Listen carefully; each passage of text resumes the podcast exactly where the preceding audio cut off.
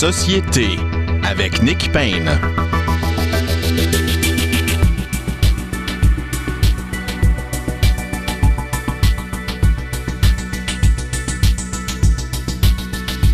Bonjour à tous, euh, bienvenue à cette autre édition euh, de Société. Je suis, euh, comme toujours, très heureux d'être au micro et bien conscient du privilège que j'ai de que vous soyez à l'écoute et d'avoir ce micro et de pouvoir faire cette émission. Alors bref, ce privilège aujourd'hui, on en use pour parler largement là, de la réforme de la loi 101 proposé par le ministre Simon Jolin Barrette, accompagné de François Legault d'ailleurs cette semaine, euh, qui ne tarissait pas de mots euh, très solennels, symboliques.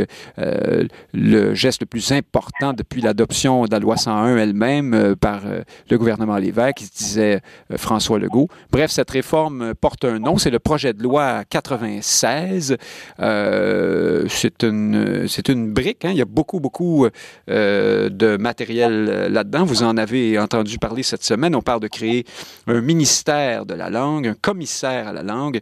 On réaffirme que le français est la seule langue officielle du Québec. On abolit le Conseil supérieur euh, de la langue française aussi. Euh, on insiste à nouveau sur la nette prédominance du français dans l'affichage et dans la publicité. On inscrit euh, le statut de la Charte de la langue française dans la Constitution canadienne et dans la Charte québécoise euh, des droits. Euh, on accorde à la loi 101 un statut prépondérant sur les autres lois et plein d'autres choses. Hein. je pourrais continuer comme ça longtemps. Maintenant, est-ce que euh, ben, euh, quelles sont déjà les réactions de nos euh, deux commentateurs de l'actualité, Frédéric Lapointe et Frédéric Bérard? On va le savoir dans un instant. Puis, un peu plus tard à l'émission, le chef du Parti québécois, Paul Saint-Pierre Plamondon, le seul ou à peu près là, dans l'univers de la politique, du commentariat aussi, qui s'est montré plutôt critique à l'endroit de ce projet de loi. Est-ce que M. Saint-Pierre Plamondon est un radical, un extrémiste, ou est-ce qu'il tient un point de vue euh, euh, valide qui peut nous intéresser. Nous le saurons aux, alentours de midi 30. Euh, Mais commençons tout de suite avec Frédéric Bérard, puisque Frédéric Lapointe est perdu dans le cyber-espace téléphonique. On a une petite difficulté technique, mais je suis certain que Frédéric Bérard, même s'il s'ennuiera un peu, saura nous dire toutes sortes de choses. Puis ensuite, on va passer à Frédéric Lapointe pour, pour la suite. Bonjour, Frédéric Bérard. Bonjour, Nick Payne. Chroniqueur Journal Métro. Votre livre, dont je parle à chaque semaine depuis un mois, sort finalement. la bêtise insiste toujours. C'est le 18 mai hein, que c'est euh, c'est en librairie. C'est un recueil de vos euh, chroniques dans le, dans le métro, ça, je crois, où il y a des inédits? exactement. Puis des trucs qui ont été publiés en France aussi, puis des petits trucs euh, inédit, euh, comme dit l'éditeur. Apparemment que c'est important de dire qu'il y a des trucs inédits euh, d'un point de vue marketing. Ben, c'est surtout pour vos, pour vos, vos, admirateurs qui auraient déjà tout lu ce que vous avez euh, publié. Aller-retour. Ben voilà, c'est ça. par en avant et Herculon. Ah, oui, oui, il y en a, il y a au moins ma mère, ça c'est sûr. Ah bon, bon ben, on salue votre mère. Alors, Frédéric Bérard, je, je, commence par ce qui... Parce que j'ai lu vos réactions sur les réseaux sociaux. Vous êtes juriste, vous êtes très versé dans les questions constitutionnelles et vous, avant qu'on parle de la, du caractère politique euh, et de, de, de du, du euh, comment dire de l'efficacité ou non des mesures proposées par Simon Jeanin Barrette. Vous qui êtes par ailleurs le président du club des adorateurs de Simon Jeanin Barrette, c'est bien connu.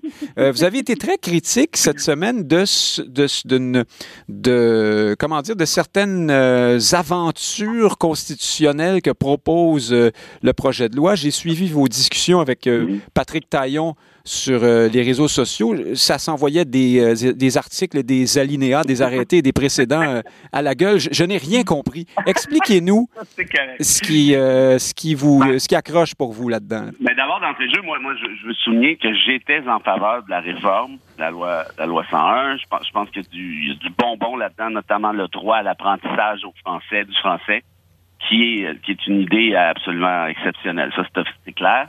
Mais il y a des problèmes qui, qui aurait pu être évité très facilement. Euh, notamment, et vous faites référence à ça, la discussion qu'on a eue avec Taillon. Finalement, on s'est mis d'accord là. Euh, au final, c'est d'ailleurs ça qui est ressorti à Radio-Canada.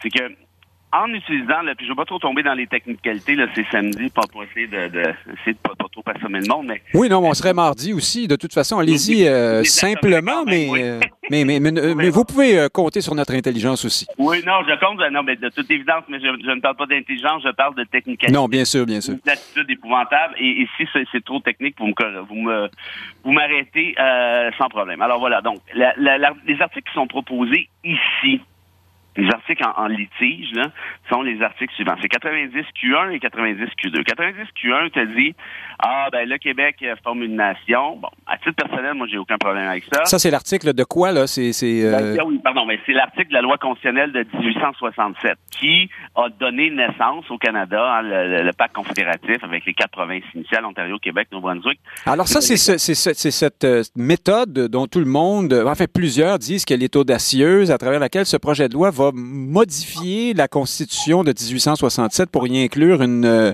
au fond, un peu l'esprit de l'accord du lac Meach, la, la, distinction, la spécificité québécoise.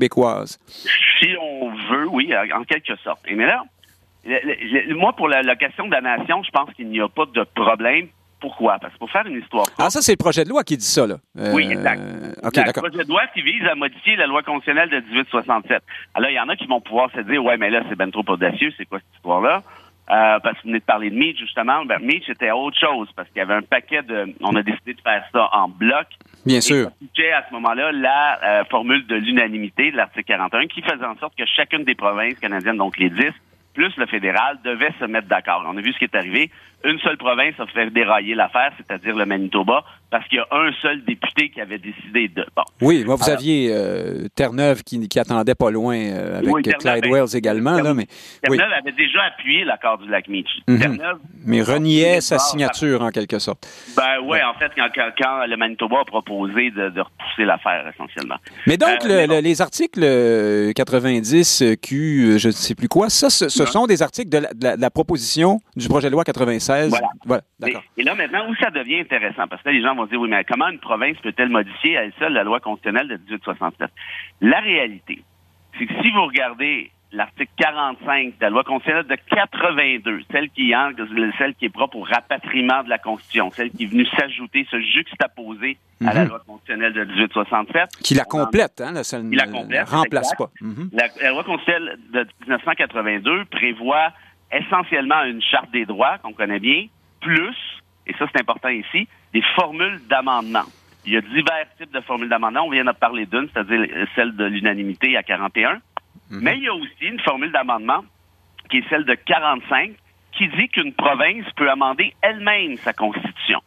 Or, Quand vous dites sa constitution, alors c'est la portion voilà. de la constitution qui concerne euh, voilà. le, la juridiction, le territoire, la province en question. Vous avez tout compris. Par exemple, si demain matin euh, on souhaitait, je sais pas moi, euh, passer, ben évidemment ne sera pas le cas ici, mais passer à, au mode de scrutin proportionnel, ben, Québec pourrait l'inscrire dans la Constitution de 1867, dans sa portion, sans qu'une autre province ou le fédéral ait quoi que ce soit à dire. Ça serait réglé, fini.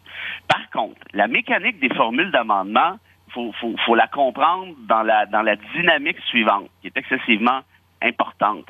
C'est que toutes ces formules-là s'interprètent les unes à la lumière des autres. Donc, oui, Québec a le pouvoir de modifier les trucs qui le regardent lui-même, sous réserve des autres formules d'amendement qui pourraient s'appliquer. On dit que ça s'est déjà fait par ailleurs, hein, quand on a changé le nom de l'Assemblée législative pour l'Assemblée nationale. Euh, c'était un peu de la même façon qu'on avait procédé. Ben oui, en quelque sorte, c'était l'article 45. Or, ici, dans le projet de loi de Jolin Barrette, vous avez donc 90 Q1, dont on vient de parler, la nation. Que Québec se reconnaisse comme nation euh, unilatéralement, si je peux dire, dans une constitution, c'est peut-être un peu curieux, mais je pense pas qu'il y a de problème. En cas, moi, je suis d'accord avec le fait que oui, il y a une nation québécoise, ça me semble évident.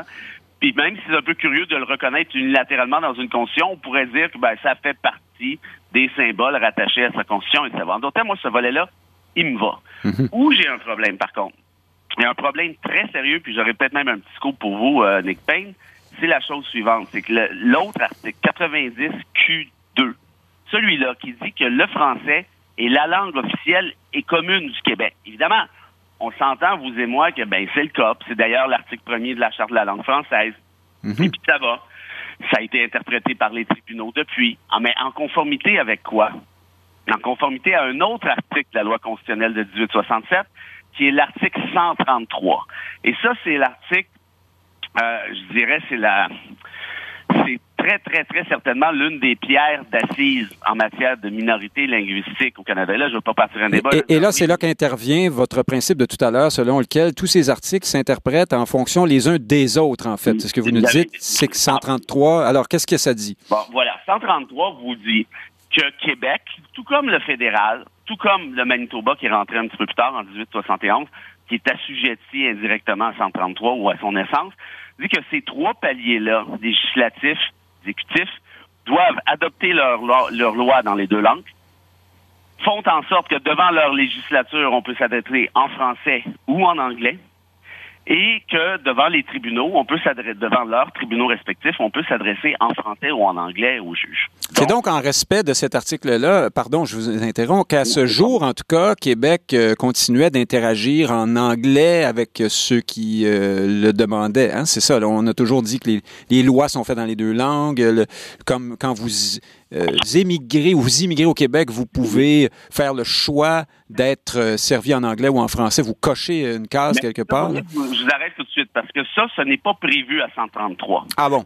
Mais c'est dans l'esprit euh, de 133, oui, non? Oui, oui, ben il y, a une espèce de, il y a l'esprit du bilinguisme institutionnel. Mm-hmm. Mais 133, c'est vraiment franchement, je vous dirais un minimum, Nick, dans le sens où, euh, bon, que les lois soient adoptées dans les deux langues, je veux dire, je pense pas que ça a fait reculer euh, fort fort le, français au Québec.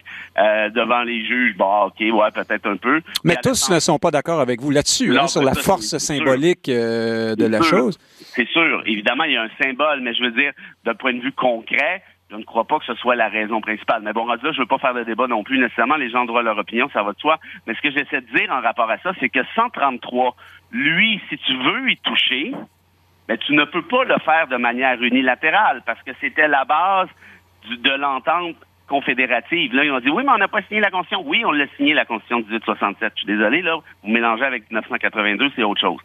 Parce que 133 est dans la version de 1867. C'est ça que vous nous dites, dans la, portion. Oui, D'accord. Exact. 133, c'est dans 1867. Ça, c'est clair et officiel. Et bien sûr, le Québec n'a jamais signé le rapatriement, approuvé en quelque sorte le rapatriement de la Constitution de, en 1982. Là. Mais, mais c'est là-dessus que se fondent certains. Non, en même temps, on pourrait dire, oui, bon, euh, on n'a pas approuvé, on n'a pas signé. C'était aussi en toute connaissance de cause de, de, de l'ensemble du portrait euh, et de, de peut-être de l'interaction que peut avoir cette, ce rapatriement sur 1867. Vous voyez un peu ce que je veux dire? Oui, je vois ce que vous voulez dire. Mais c'est en train de me dire que Georges-Étienne Cartier avait peut-être euh, s'est fait flouer en 1867 en disant un jour il y aura une formule d'amendement à laquelle le Québec. Ah, ben là, mais c'est ça. Oui, oui. Mais il faudrait encore demander. pas longtemps comme ça aussi, mais, mhm. mais, mais, je comprends, je comprends votre point. Puis, puis, puis, comprenez-moi bien, là, ce que je suis en train d'expliquer ici, et de là, l'espèce de rififi sur. Euh, sur les médias sociaux. C'est moi, je défends simplement une position qui est qui est technique en quelque sorte. Je vous dis pas que le fond est mauvais. Ben, c'est aussi une position légitimiste, hein, quelque part. C'est-à-dire, vous, euh, vous dites la Constitution est comme ça. Dans un État de droit, on ne peut pas, euh, une des parties impliquées ne peut pas, euh, sans l'accord des autres, par exemple, dans, parce que ce serait un peu ça dans le cas présent, ben, agir là-dessus. Est-ce que vous reconnaissez l'argument de ceux qui disent qu'il n'y a, y a pas seulement le droit constitutionnel dans la vie, il y a le contexte politique, historique. La Constitution n'a pas été écrite par Dieu non plus. Euh, on peut toujours euh, euh, jouer un peu avec les paramètres, non?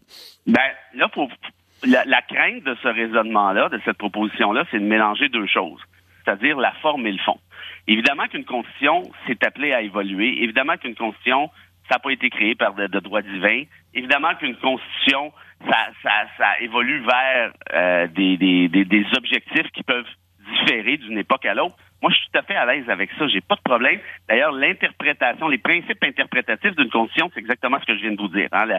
L'espèce d'analogie, la métaphore de l'arbre vivant, là, qui vont blabla. Mm-hmm. Mais une fois qu'on a dit ça, quand même pas se mélanger avec la forme. Et la forme, c'est quoi? Là, je vous parle de formules d'amendement ici. Les formules d'amendement, c'est ce qui est prévu pour amender la Constitution. Le nom l'indique. Or, si c'est clair que le véhicule nécessaire pour se rendre à telle modification, c'est X, puis toi, tu me dis, je m'en fous, ben, je prends Y, ben là, je vais avoir un sacré problème. Parce que la prochaine fois qu'on va se faire faire le coup, là, ça va crier au meurtre. Puis là, vous allez me dire, Nick Payne, indépendantiste devant l'éternel, ben justement, une crise constitutionnelle, c'est idéal. C'est correct, mais ça, ça fait partie oh, de euh, en fait. D'autres vous, diront, vous diront ça peut-être, oui, oui. Mais, mais, mais disons, prenez, prenez l'exemple inverse. Disons que demain matin, Ottawa disait, puis là, je sais que ça va faire votre, votre plus grand bonheur, Ottawa disait, ben, c'est pourquoi l'article 133, moi, euh, j'ai décidé là, que non, que l'anglais, c'est la seule langue officielle. Ben oui, je l'élargis, et puis voilà, unilatéralement. Bien sûr, ce serait, ça, ça, ferait, ça ferait scandale, euh, Ben mais oui. mais il y a le contexte. Hein, Ben, c'est ça, ben là. non, ben, c'est le- moi- c'est Goliath qui, qui, en, qui en rajoute sur le dos de David, vous comprenez? euh, J'essaie bon. de, j'essaie de me sortir, juste que vous compreniez ma position correctement. Bon, mais je pense qu'on, euh, je pense qu'elle est claire. Oui, oui, c'est, c'est, vous, vous voulez pas qu'on, que, votre position vous fasse avoir l'air de celui qui, au, qui au fond, euh, est insensible à, aux velléités autonomistes du Oui, Québec et le mais reste Vous voulez qu'on comprenne que c'est euh, technique, en fait. Ce que je vous dis là. En fait, c'est un dirais- principe, je devrais dire. Voilà. Puis ce que je vous dis là, je vous le dirais pour n'importe quel autre État de droit en Occident. Quand tu as une formule d'amendement, si tu ne les respectes pas, là, tu as un sacré danger de dérapage.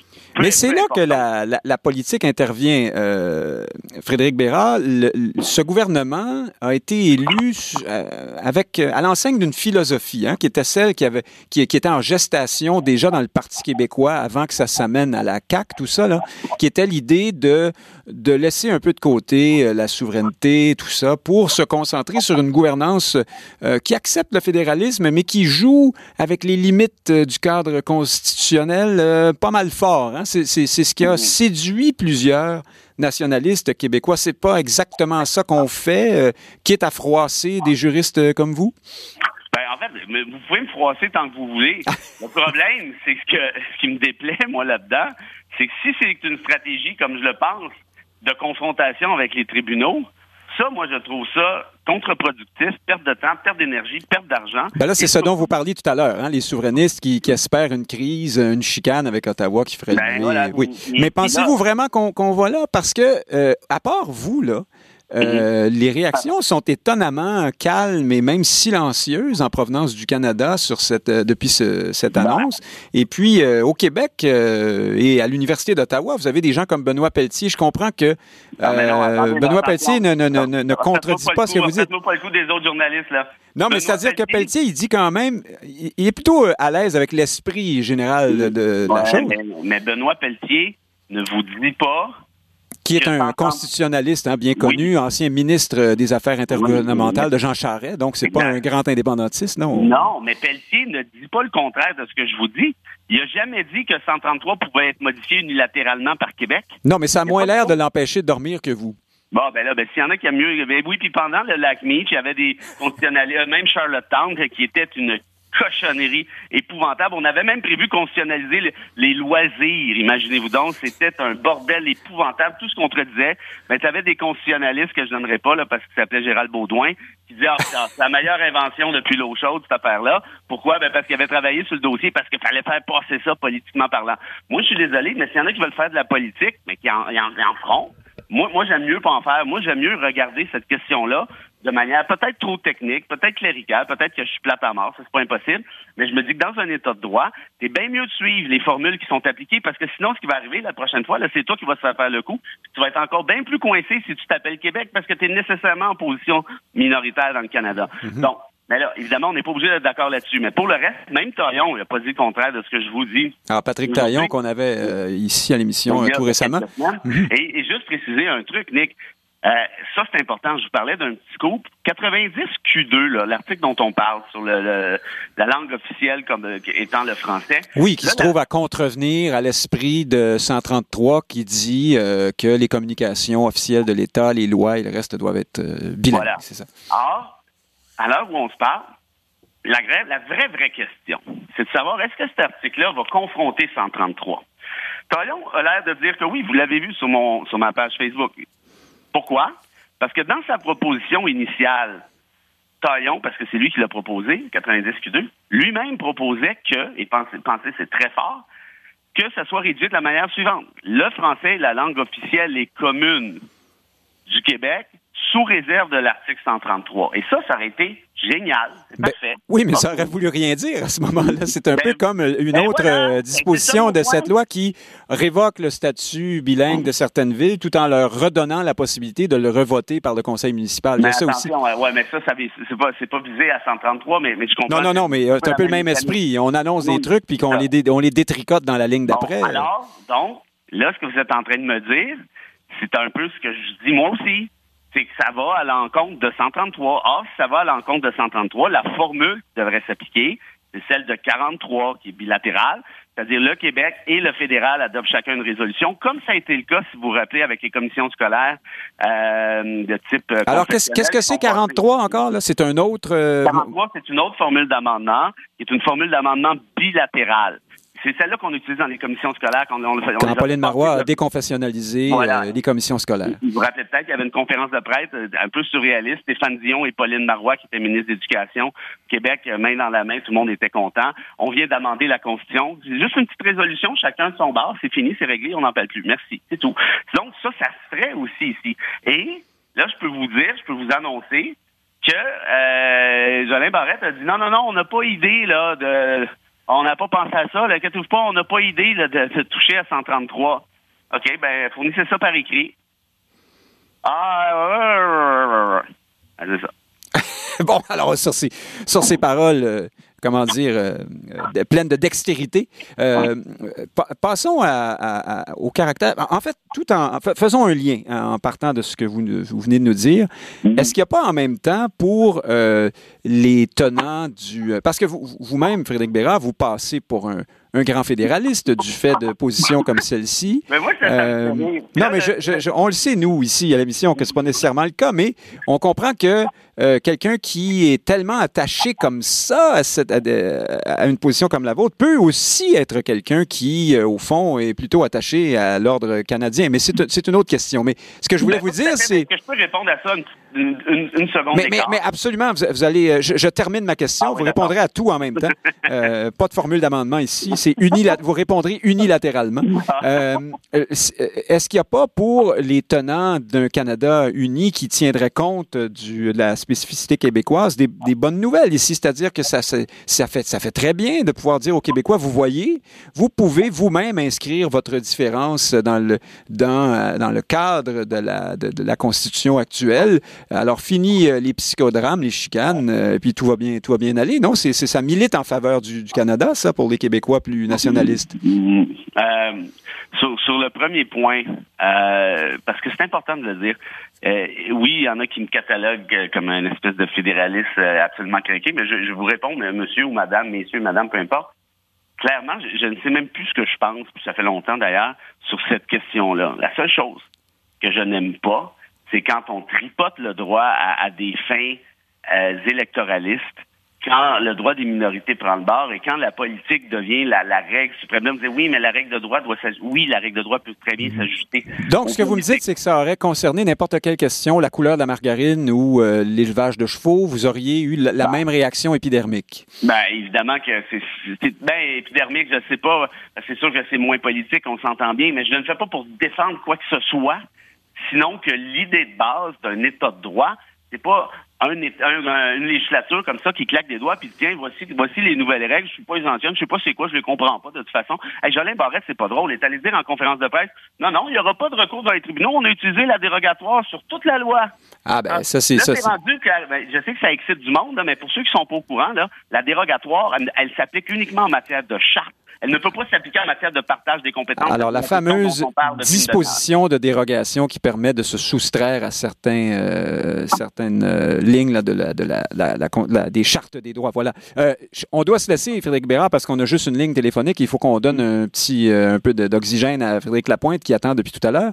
Ah Mais on a, on, on, comprend, en tout cas, à, travers vos objections, l'astuce que plusieurs ont soulignée dans cette loi. Faudra voir si ça subira le test, euh, ben, justement, constitutionnel et le test politique aussi dans les semaines et les mois à venir. Je finis avec ce cynique, premier jury, ça sera pas long. Ce que je vous dis là, je le dirais pour n'importe quel État de droit en Occident. Ce sont, c'est pas pour rien. Une constitution, on a, on a beau pas l'aimer pour dire oui, on ne l'a pas signé. Je comprends tout ça. mais reste que des règles de base, minimalement, doivent être suivies par nos politiciens. Ça, c'est d'empêcher la tricherie. Puis si vous n'êtes pas sûr de ça, posez-vous la question suivante. Trouvez-moi une vraie démocratie qui ne repose pas sur un état de droit. Alors, on va, on va méditer euh, là-dessus, puis on passe la parole à Frédéric Lapointe. Merci beaucoup, Frédéric Bérard. À la semaine prochaine, j'espère bien. Reposez-vous un peu. À bientôt. Ah oui, je suis bien fatigué. Bye.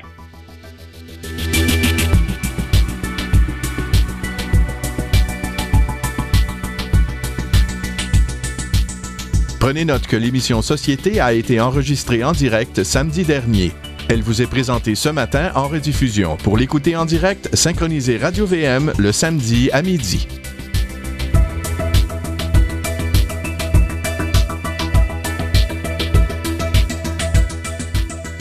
Alors, Frédéric Lapointe est avec nous. Il est fondateur, fondateur de la Ligue d'action civique, ancien candidat dans Maurice Richard. Bonjour, Frédéric Lapointe. Bonjour. Alors, on a parlé de la, vraiment de la quincaillerie euh, constitutionnelle avec euh, Frédéric Bérard. Il nous reste peu de temps du point de vue de la langue française, parce que c'est ça, au fond, qui est, qui est au cœur de la, démarche.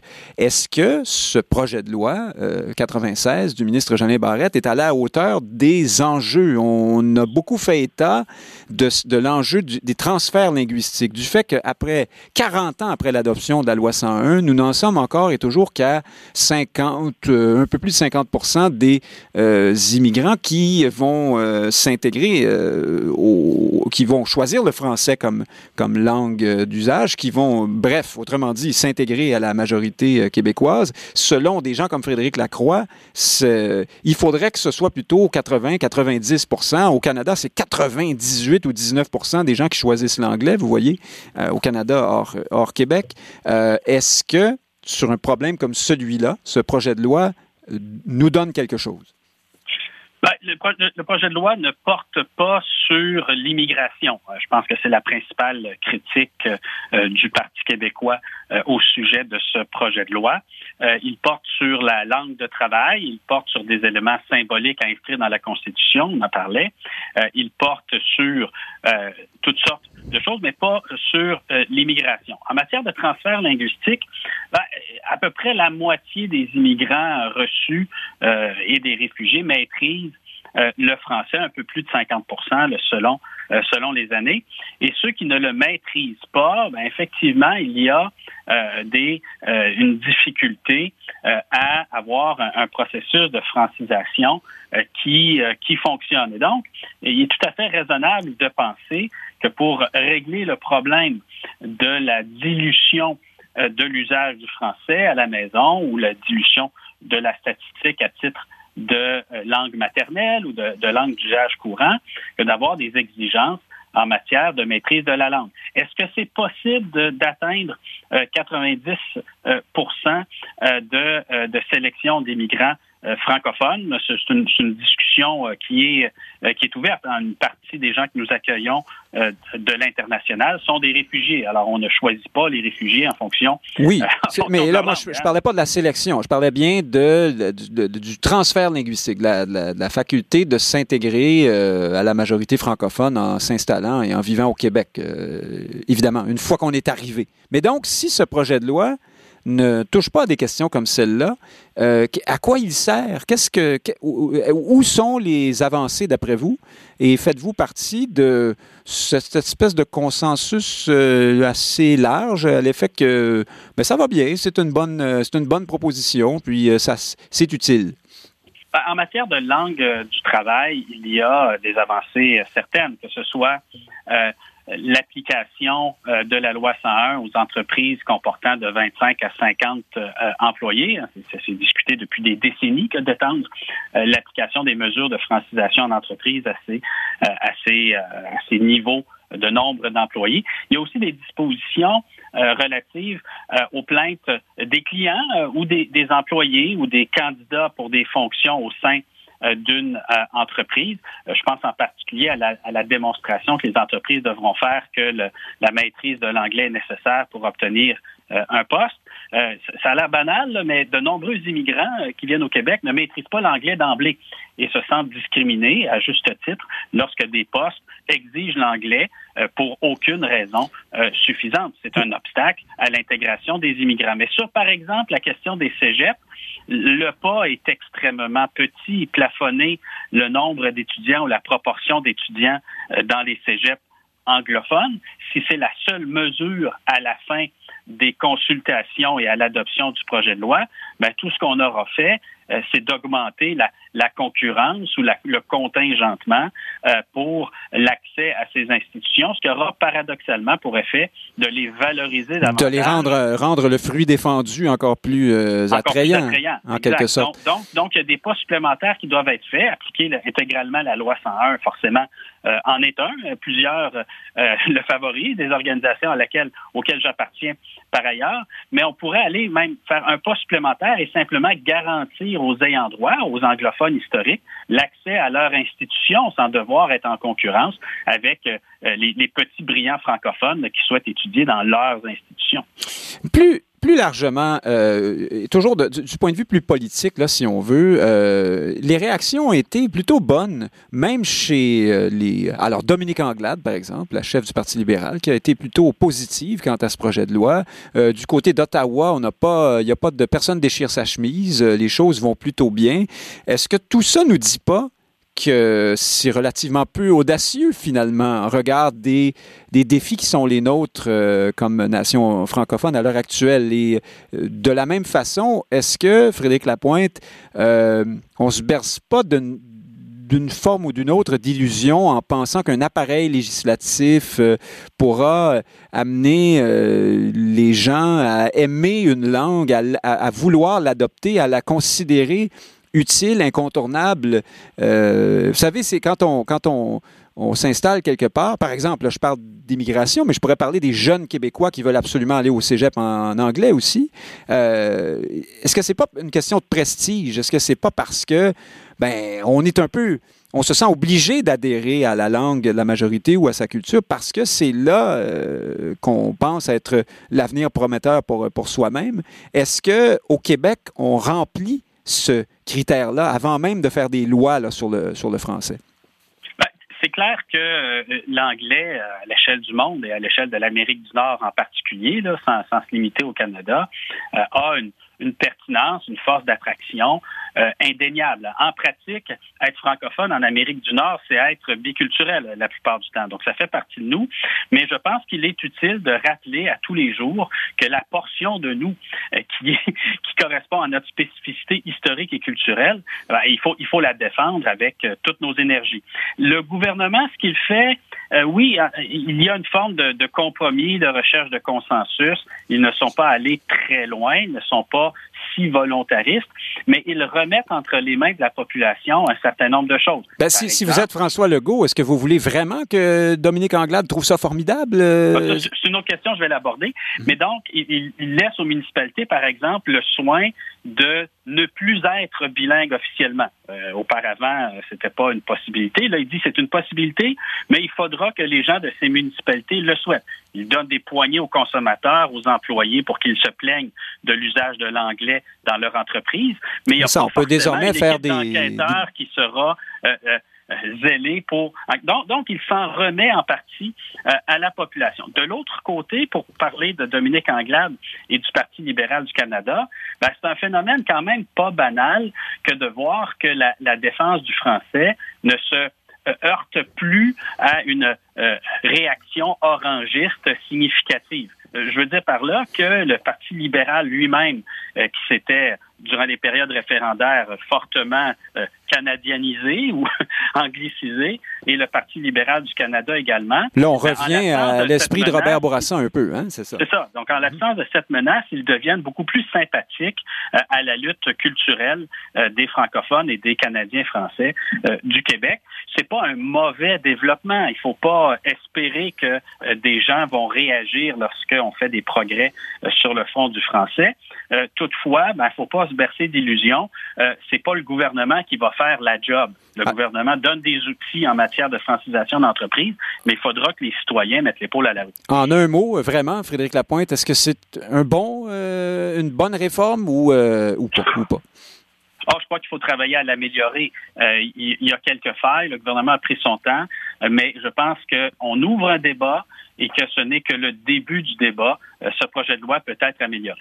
Bon, merci beaucoup, Frédéric Lapointe. Toujours un plaisir de vous entendre. À la semaine prochaine. À la semaine prochaine. C'était Frédéric Lapointe, euh, fondateur de la Ligue d'action civique, ancien candidat du Parti québécois dans Maurice Richard. Et parlant du Parti québécois, son chef, euh, Paul Saint-Pierre Plamondon, est avec nous dans un instant.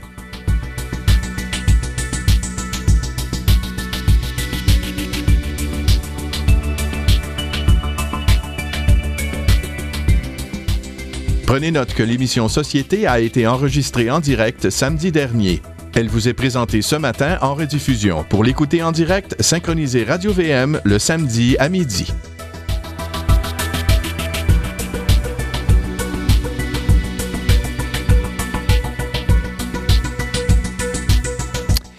Alors, toujours sur la réforme euh, Jolin Barrette Legault, si j'ose dire, de la loi 101, ce fameux projet de loi 96. Nous discutons maintenant avec le, ce n'est plus tout à fait le nouveau chef du Parti québécois, c'est néanmoins le jeune et récemment élu chef du Parti québécois, Paul Saint-Pierre Plamondon, qui est avec nous. Bonjour. Bonjour.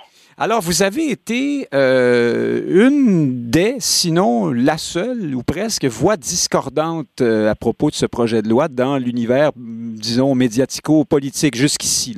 Euh, quelles sont vos objections, vos critiques d'une part, et d'autre part, est-ce que, Paul Saint-Pierre Plamondon, il y a un piège qui vous est tendu ou non, celui d'être le, radical dans tout ça, celui qui ne représente pas le, gros bon sens. Pour ceux qui me connaissent, euh, essayer de me donner l'étiquette d'extrémiste, c'est quand même, ça fait sourire un peu. Euh, je précise que je suis la seule voix politique discordante. Mm-hmm. Mais ce matin, on lit les euh, Facal, Martineau, Boc-Côté, Lisée, Baudouin. Euh, les voix sont nombreuses, en fait, à dire pas mal la même chose. C'est que ce sont de bonnes mesures, mais ce sont des mesures qui ne sont pas susceptibles de renverser le déclin de la langue française.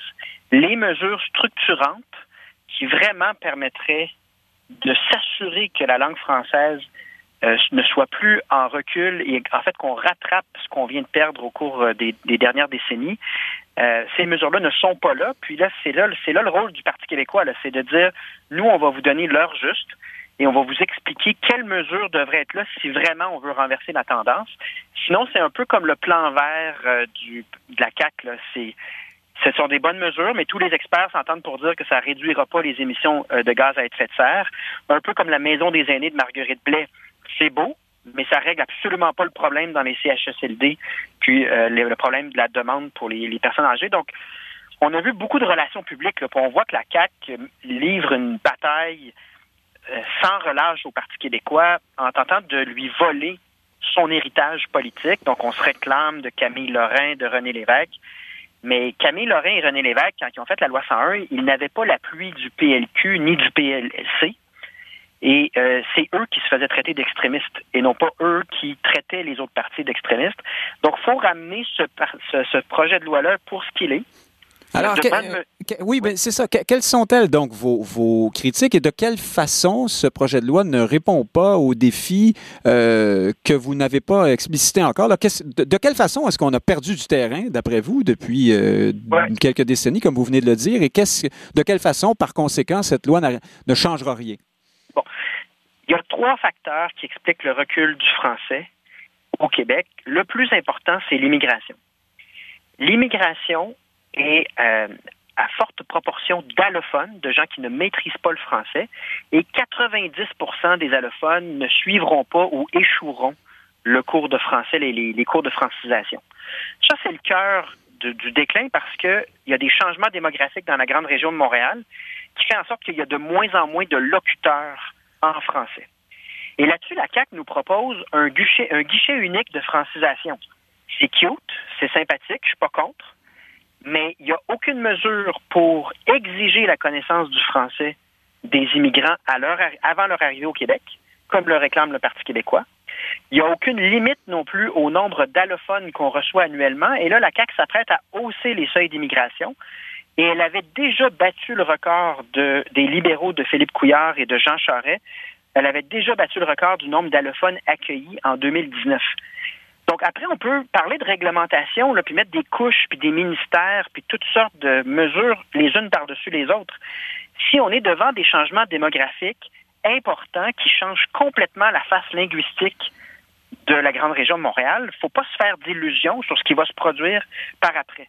Donc, nous, on parle de d'exiger le français, réduire les seuils d'immigration en fonction de seuils qui ressemblent à ce qui, ce qui existait avant Jean Charest, qui a augmenté de beaucoup les seuils, et régionaliser l'immigration parce que l'intégration en français se fait beaucoup mieux en région.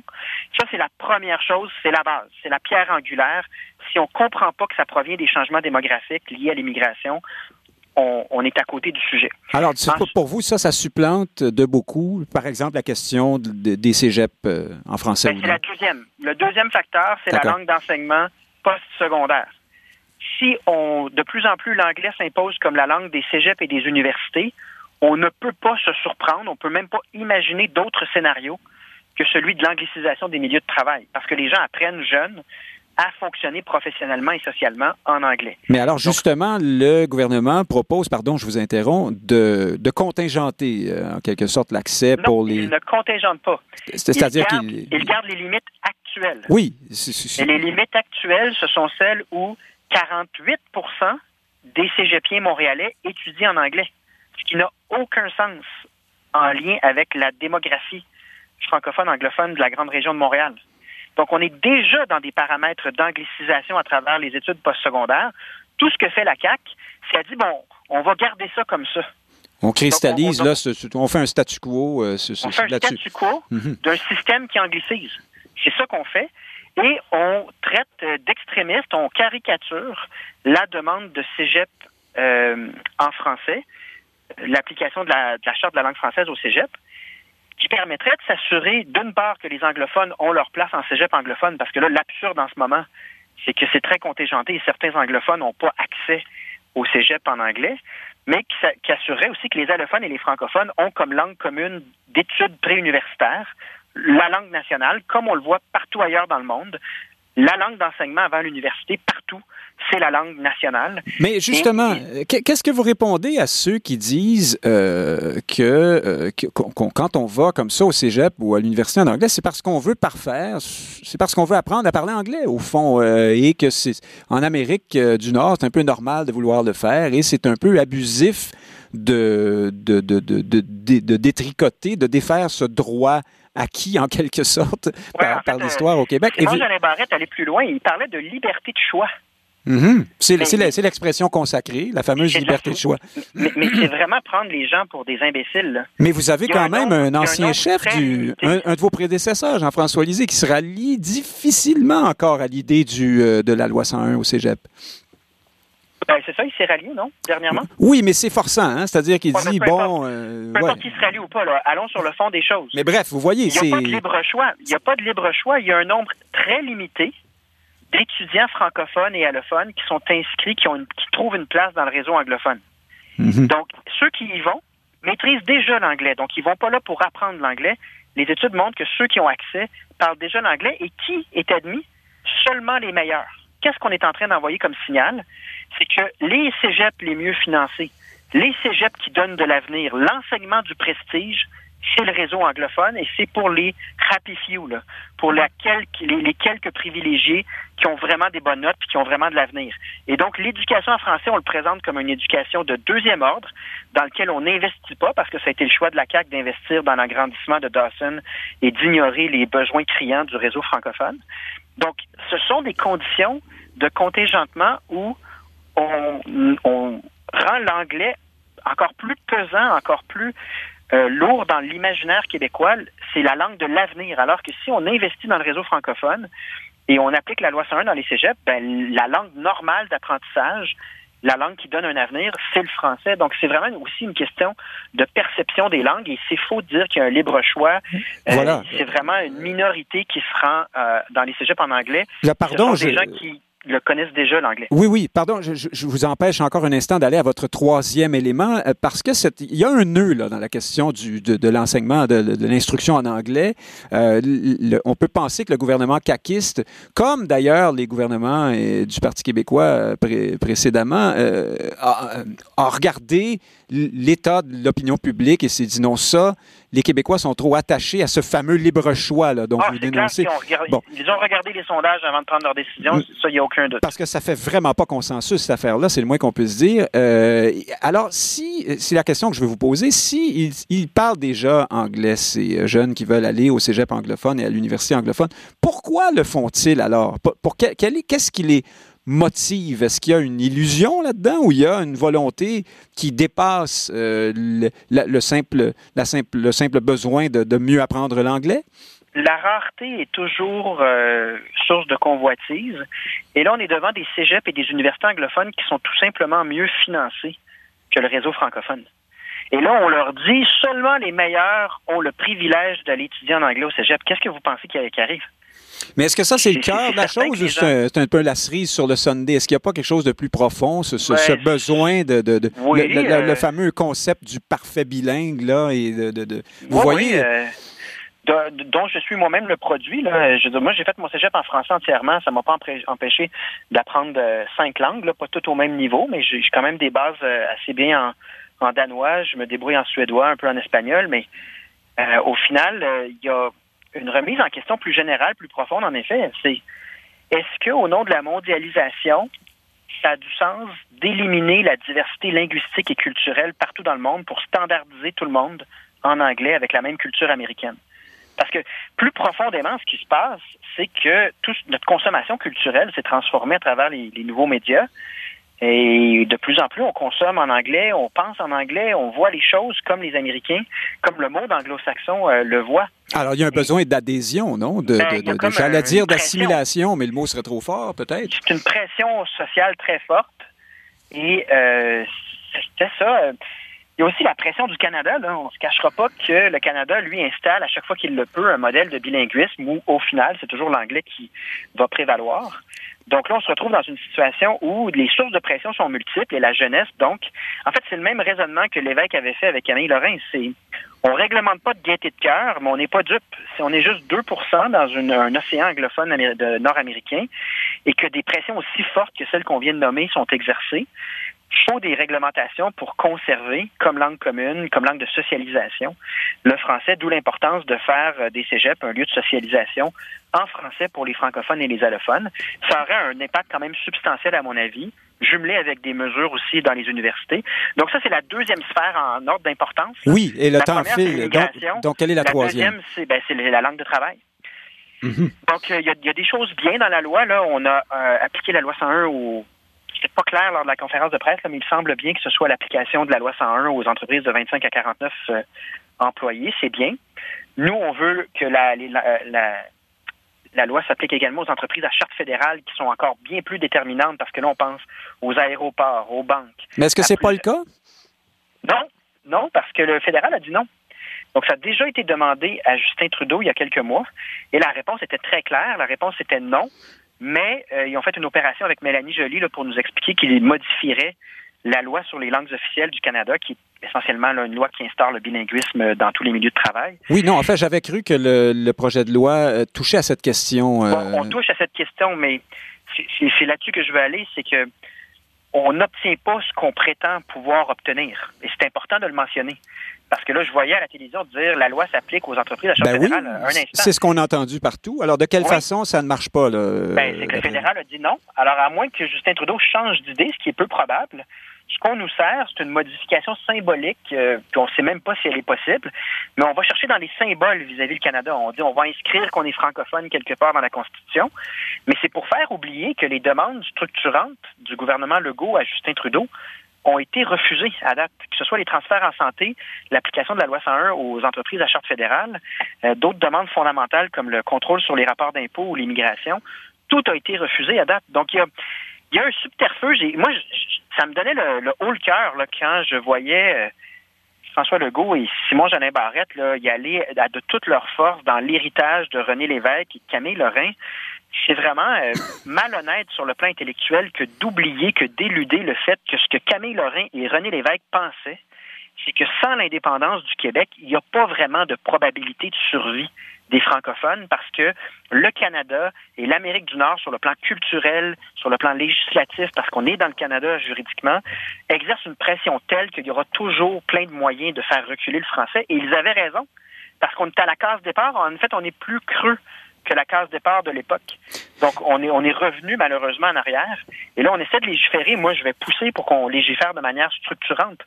Mais jamais je vais laisser la, la, mémoire de René Lévesque et Camille Lorrain être utilisée par des gens qui ont l'appui du PLC et du PLQ dans leurs réformes et qui prônent le fédéralisme, qui est en grande partie responsable de la situation dans, la, dans laquelle on se trouve au niveau de la langue française. Euh, J'allais, vous avez un peu fait, le pont vers ma prochaine question, qui est plus philosophique, plus large, qui prend un pas de recul, Paul Saint-Pierre Plamondon. Est-ce que, euh, in fine, on ne se berce pas d'une forme d'illusion en pensant pérenniser, euh, assurer l'avenir du français comme si on ne parlait que d'une langue, hein, alors qu'en fait, on parle de la nation qui, qui parle cette langue. C'est de ça dont on parle beaucoup dans Oui. ce débat-là. Euh, Oui. Avec un appareil législatif euh, euh, à l'intérieur d'une province canadienne, est-ce qu'il n'y a pas des limites à ce qu'on peut imposer par, par une loi? Est-ce qu'on, est-ce que vous, vous êtes indépendantiste? Est-ce que votre discours à vous ne devrait pas être d'emblée de dire, écoutez, les lois, c'est bien beau, la loi 101, mais on a mieux à faire que ça? Clairement, sauf que c'est comme Yvon Deschamps euh, disait, là, euh, je, je, paraphrase, là, mais il disait euh, les Québécois veulent un Québec libre dans un Canada uni. Il y a toujours eu dans le psyché québécois une volonté d'obtenir des résultats parfaitement légitimes, normaux, d'être une société normale. Mais en y allant un peu de demi-mesure, Robert Bourassa a vraiment incarné cette approche politique-là qui, moi, je crois, est présentement reprise là, par la CAQ. Oui, diriez-vous que le, projet de loi 96, c'est le, c'est le, le- triomphe de, de- du bourra, euh, j'allais dire le bourracisme. Oui, je ne sais pas si on peut dire le bourracisme, mais en, mais en effet, dans l'approche Bourassa, il y avait l'approche des demi-mesures, des mesures qui plaisent mais qui dérangent pas. Puis le rôle du Parti québécois en, en ce moment, c'est de dire si le but c'est de rassurer les gens, puis de leur dire ce qu'ils veulent entendre, de les leur faire sentir un moment positif, où est-ce que François Legault leur parle euh, de le- leurs ancêtres puis de l'amour de la langue française, c'est parfaitement réussi comme opération de communication. Si le but, c'est de renverser le déclin de la langue française, qu'on observe, qui est statistiquement vérifié, une personne raisonnable, les démographes, les gens qui s'intéressent sérieusement à ces questions-là, vont tous conclure que ce qui a été présenté ne renversera pas la tendance réellement. alors, Peut-être avoir un certain impact, là, mais minime, par rapport aux causes profondes, puis à la rapidité à laquelle le français recule. Donc là, c'est là que les gens doivent se poser la question est-ce que je veux une opération de, de, de communication qui me rassure, ou est-ce que je veux vraiment m'assurer de la pérennité de la langue française? Dans quel cas, faut explorer ce que je viens de vous dire, c'est-à-dire l'immigration, la langue d'enseignement supérieur avec des vraies mesures structurantes et la langue du travail. Si on fait pas ça, c'est qu'on consent d'une certaine manière à continuer de décliner, on consent à notre déclin linguistique. ah, donc vous me dites tout de même qu'on pourrait euh, stopper ce déclin euh, en, en demeurant de province canadienne. On peut le- l'endiguer jusqu'à la prochaine fois, jusqu'au prochain artifice canadien. Parce que ce que le Canada fait à travers les décennies, parce que la loi 101 a créé un sentiment de sécurité dans les années 80 et 90. On se disait, ben, on n'a pas besoin de sortir du Canada. Regardez, on a réussi la loi 101 jusqu'à temps que ça nous rattrape. Parce que dans les faits, plusieurs des politiques essentielles à, à ces questions-là ne sont pas entre nos mains.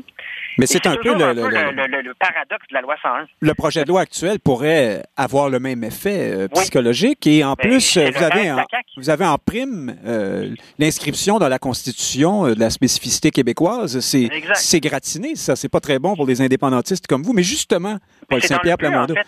C'est dans le but de faire disparaître le PQ. Mais alors, c'est très clair dans la démarche de la CAQ. On veut faire disparaître l'idée d'indépendance avec des, des- des faux semblants, des, des subterfuges. Mais c'est louable, puisque c'est ce qu'on a choisi comme option politique, la fameuse troisième voie, euh, qui serait plus consensuelle et, euh, vous le dites vous-même, qui peut fonctionner dans une certaine mesure. Mais c'était ma prochaine question, Paul Saint-Pierre Plamondon. Certains vous diront que le Parti québécois n'a pas attendu la CAQ pour euh, exister de moins en moins. Les sondages récents vous donnent à 12% Comment on fait pour faire passer le message que vous venez de, de me, de me donner ici, là, euh, dans cette situation-là? Comment, euh, comment euh, évaluez-vous la position dans laquelle vous vous trouvez? Là, je pense au le 12 dont je parle, c'est le sondage léger de la semaine dernière qui a fait beaucoup jaser. Oui, ben, en fait, il a fait beaucoup jaser pour tous les partis d'opposition qui sont tous en deçà de leur marque de, électorale de 2018. Donc, prenons le sondage pour ce qu'il est en temps de pandémie. Sauf pour Éric Duhem et les, les, conservateurs. Oui, ben c'est ça. En temps de pandémie, il y a eu soit la grande majorité des gens qui se sont rangés en bloc derrière le gouvernement, peu importe ce que fait le gouvernement, par solidarité, par volonté de s'en sortir, ce qui est compréhensible. Puis il y a ceux qui veulent absolument rien savoir des mesures sanitaires, qui se sont rangés derrière les partis, qui se montraient les plus agressifs et Alors, les parce, plus... Euh, parce que le temps nous bouscule, pardon, vous êtes en train de me dire que c'est un effet, euh, c'est un portrait pandémique. Il faut attendre, des, des sondages post-pandémiques, mais la question demeure entière. Qu'est-ce qu'on fait comme parti lorsque la CAQ présente quelque chose de confortant qui donne l'impression qu'on peut faire aucun changement par rapport au statut politique du Québec et pour autant avancer. Les gros gains dans le Canada, comme le dit euh, François Legault. Puis ce qui reste au Parti québécois, c'est d'être la valeur sûre, le parti qui donne l'heure juste, le parti qui donne la vérité. Et euh, c'est un défi parce que euh, plusieurs personnes ont baissé les bras par rapport à l'indépendance du Québec. Et là, c'est à nous de ramener ça positivement. Par rapport au Parti québécois aussi, hein, souvent. Par rapport au Parti québécois aussi, plusieurs ont baissé les bras. Il y a plus de, de nombreux électeurs anciennement péquistes qui sont euh, stationnés, comme on dit, euh, à la CAQ et qui, justement, trouvent ces mesures-là euh, tout à fait rassurantes. alors, alors comment juste de dire la vérité, D'où l'importance aussi de rebâtir le candidat, c'est-à-dire de relancer un cycle de discussion sur la légitimité de l'indépendance. Et ça se fera pas instantanément. Là. moi, en m'embarquant là-dedans, j'étais très conscient de la pente à remonter. Mais en même temps, est-ce qu'on peut vivre dans le mensonge lorsque François Legault nous promet des gros gains avec aller chercher les transferts en santé qui nous sont dus, c'est quand même 6 milliards de dollars par année. Quand il nous promet l'application de la loi 101 aux entreprises euh, à charte fédérale, reprendre le contrôle sur l'immigration, nos aéroports, nos frontières, quand toutes ces promesses-là se trouvent à être brisées, à quel point le narratif et l'émotion en point de presse peut être un substitut aux faits et à la vérité? C'est ça un peu le gros défi du Parti québécois. Il y a un parti très efficace en communication et en marketing qui est la CAQ. Elle fait vivre des émotions aux gens, elle rassure les gens, elle demande constamment aux gens de s'unir derrière eux, ce qui est une façon de dire, en d'autres mots, que euh, les, les voix divergentes ne seront pas tolérées. Comment amener, ramener les gens aux faits, comment ramener les pendules à l'heure et dire la vérité aux gens, à savoir que si on veut une pérennité et une durabilité comme nation, comme peuple, comme culture et comme langue, ça prend l'indépendance du Québec. Ça crève les yeux. C'est un sujet qui est récurrent depuis des siècles et on n'a pas le droit de baisser les bras euh, par rapport à la mission qui nous a été confiée euh, depuis les Patriotes au moins. Et, ça, ben, cette, discussion-là, c'est un défi dans le contexte duquel, dans, le contexte qu'on connaît, à savoir le gouvernement a le monopole du message à travers des points de presse à haute heure d'écoute.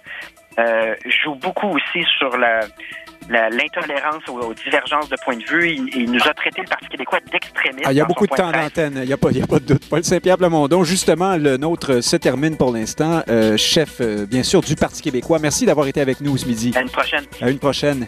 Chers auditeurs, Nick Payne qui vous dit à vous surtout, merci beaucoup et à samedi prochain.